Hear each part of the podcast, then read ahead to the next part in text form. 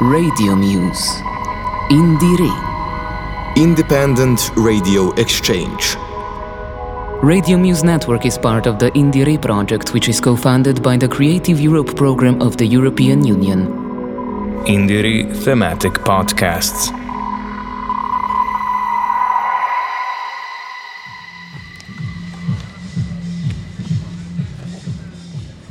So coming to Tolmin Butik Festival for you uh, is a lot of work.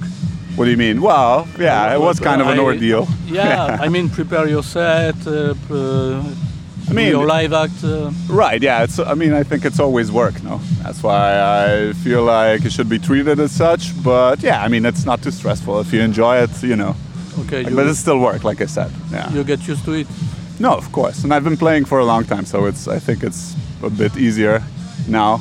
So a long time. Meaning like almost 20 years. Yeah. 20 years, I think wow. I started. First gig was in probably 2003. Yeah, yeah. And how do you come to that? The first gig. Yes. Um, I just. Uh, you wanted to do it or? Yeah, no, yeah. Ah, Actually, we started uh, playing vinyl in like 2001, and then it took us a few years, I think, to get some context and stuff. And then just a kind of a mutual friend heard us play, and uh, yeah, basically booked us for his show in Ljubljana. Um, so yeah, that was fucking 20 years ago. Which so, is so at that time you were playing vinyls. yeah, yeah, yeah. I mean, I, I play vinyl if possible. I chose CDJs just because they're more, uh, uh, just more comfortable, I guess. Yeah. Because it's you know it's not so much uh, carrying and stuff. Plus, vinyl is always like there's always certain problems here. There's a lot of dust, for example. Uh, I saw a lot of dust on the turntables, and the guys on the soundstage told me that it, it could be a problem. So yeah, I think it was a good decision to bring uh, just the sticks. Yeah. For you, it's the same energy and the same feeling of the public. the- Yeah, I think it's. I think format is not that important. I think like whatever, whatever you prefer using is, you know, you should go with that. So I, I don't know. I used to be like when the whole controller thing started. I, I guess I used to be a bit like, you know, snobby in the sense of oh, you're not doing it the, the right way or the hard way. But in the end, it's like it's about what's coming out of the speakers, right? So for me, it's it's the same. I do prefer playing vinyl though, but it's a hassle nowadays. There's so much new music coming out that I just can't, you know, just can't buy all the vinyl. so sometimes it's easier just to, you know, just to bring uh, sticks. Yeah. Uh, so um, I've been checking all the SoundCloud links on the website of the Butik Festival. Yeah. Obviously, uh, you are the first What do you mean first? Oh yeah, In first the- on the alphabetical because, uh, order. Yes, because of your name. that's right. Yeah. See, that was a smart, smart decision. yes. yeah. All right. So did you enjoy it? Did you like what you heard? Well, I was quite surprised because uh, I have the impression you are a quite busy man. You do so many things. You, Oh, busy. Yeah, Yes, yeah, busy, yeah. yes. Well, you I ru- try to keep a- busy. Yeah. You run a label. Yes. Yeah. You produce. Yes. Yeah. You DJ. It's true. Act. Yeah, but like I said, I've been doing this for a long time, so it feels like a culmination of work, you know. Okay. Because it's not like everything was just built in one day, and it's also not like I'm doing this thing full time. I have a full time job, so this is not my career per se. But it is a strong passion that I think I'm gonna pursue, you know, just. Okay. So this is uh, not your main occupation. You have a job. bes- Yeah, yeah, yeah. I'm a graphic designer otherwise, so I have a kind of a steady job. But I will say that, yeah, music definitely takes up most of my free time. Well, along with my girlfriend, of course. But Okay. yeah, yeah. That's important too. Yeah, no, definitely. Yeah, it's good to have a good base, you know. Like I mean, I'm older now. I'm like 38, so it's. I think I have a different perspective, you know, than maybe some guys that are coming up or you know, like in their mid 20s. I mean, I don't want to sound jaded, but you know.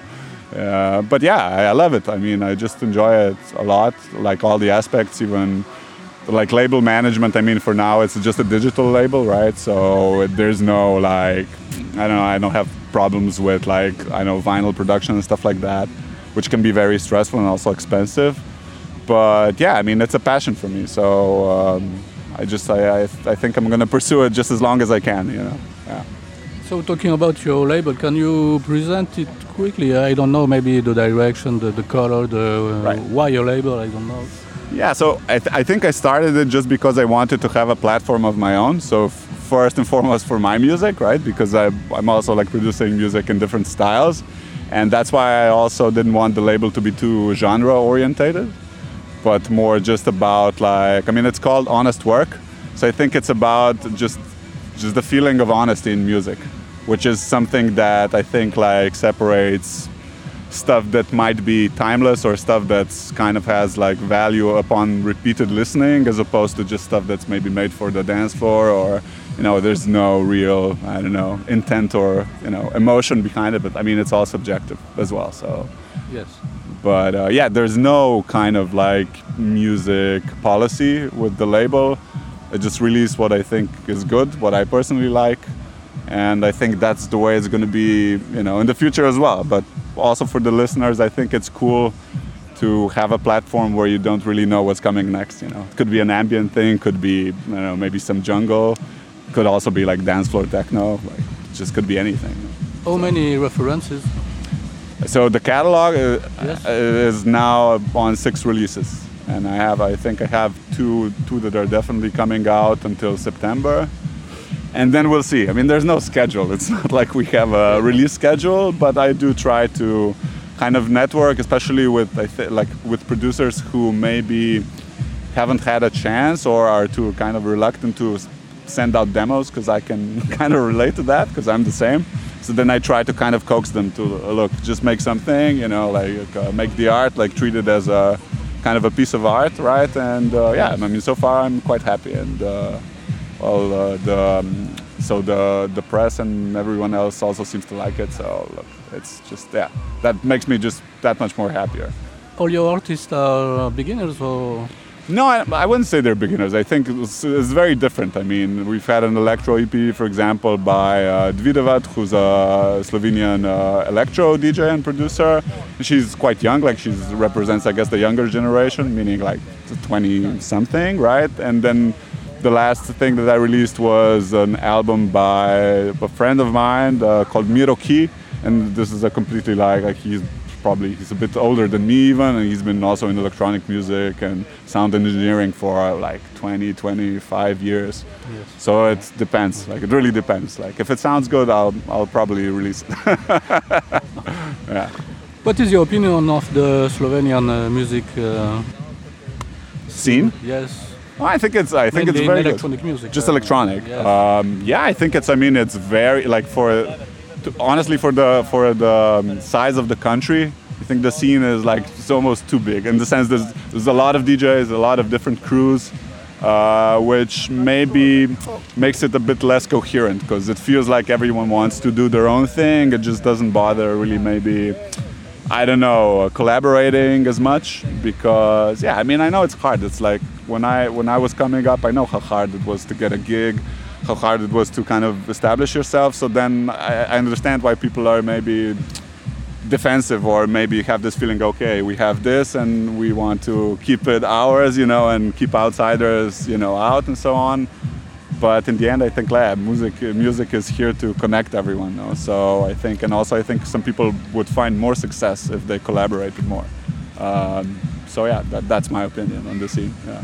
Do you think it's uh, mainly a Ljubljanan uh, phenomenon, or you have uh, because? Yeah, I mean, definitely. I'm speaking from you know from my experience. I'm from Ljubljana. Uh, I live in Ljubljana now again, and uh, yeah, it could be a thing. I mean, it's also kind of the center, you know, with Club K4, which is kind of an institution, uh, and it's been running since the 80s. So it always served this kind of like educational purpose, meaning that it's probably the first place to kind of break new sounds and stuff like that. Uh, so yeah, it could be a Ljubljana thing. I know there's people actually around the country doing like great stuff, and there seems to be more of a sense of community there as well. no?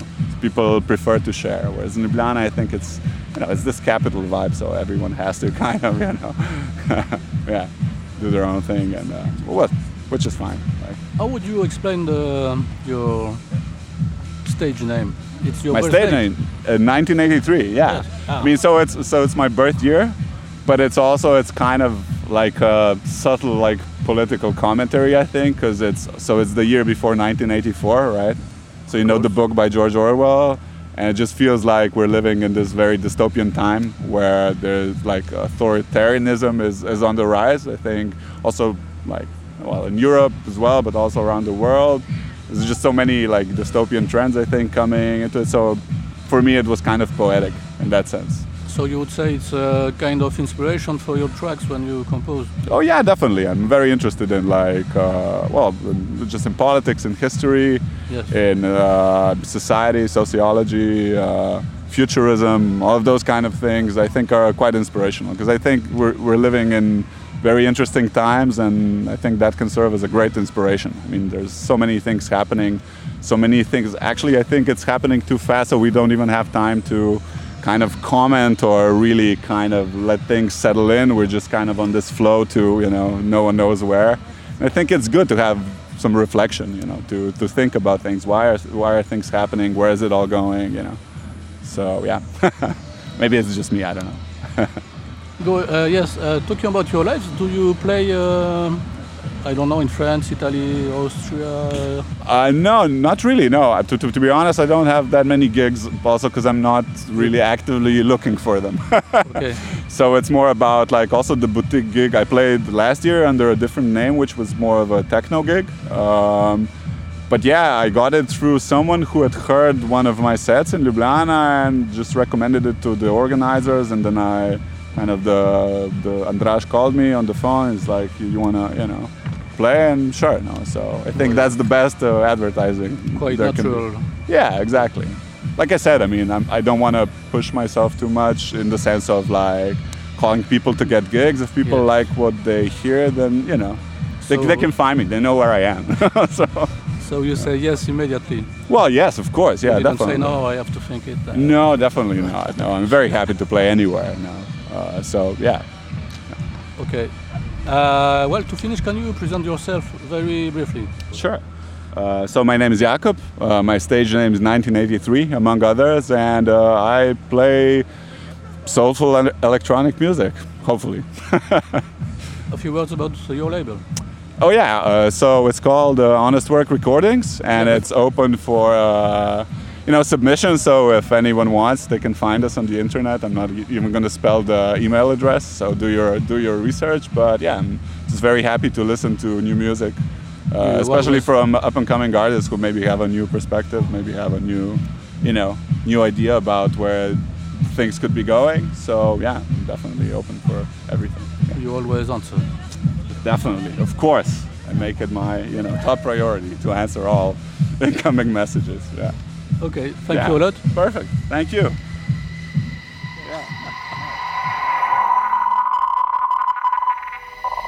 Radio Muse. INDIERE. Independent Radio Exchange. Radio Muse Network is part of the INDIERE project, which is co funded by the Creative Europe program of the European Union. INDIERE Thematic Podcasts.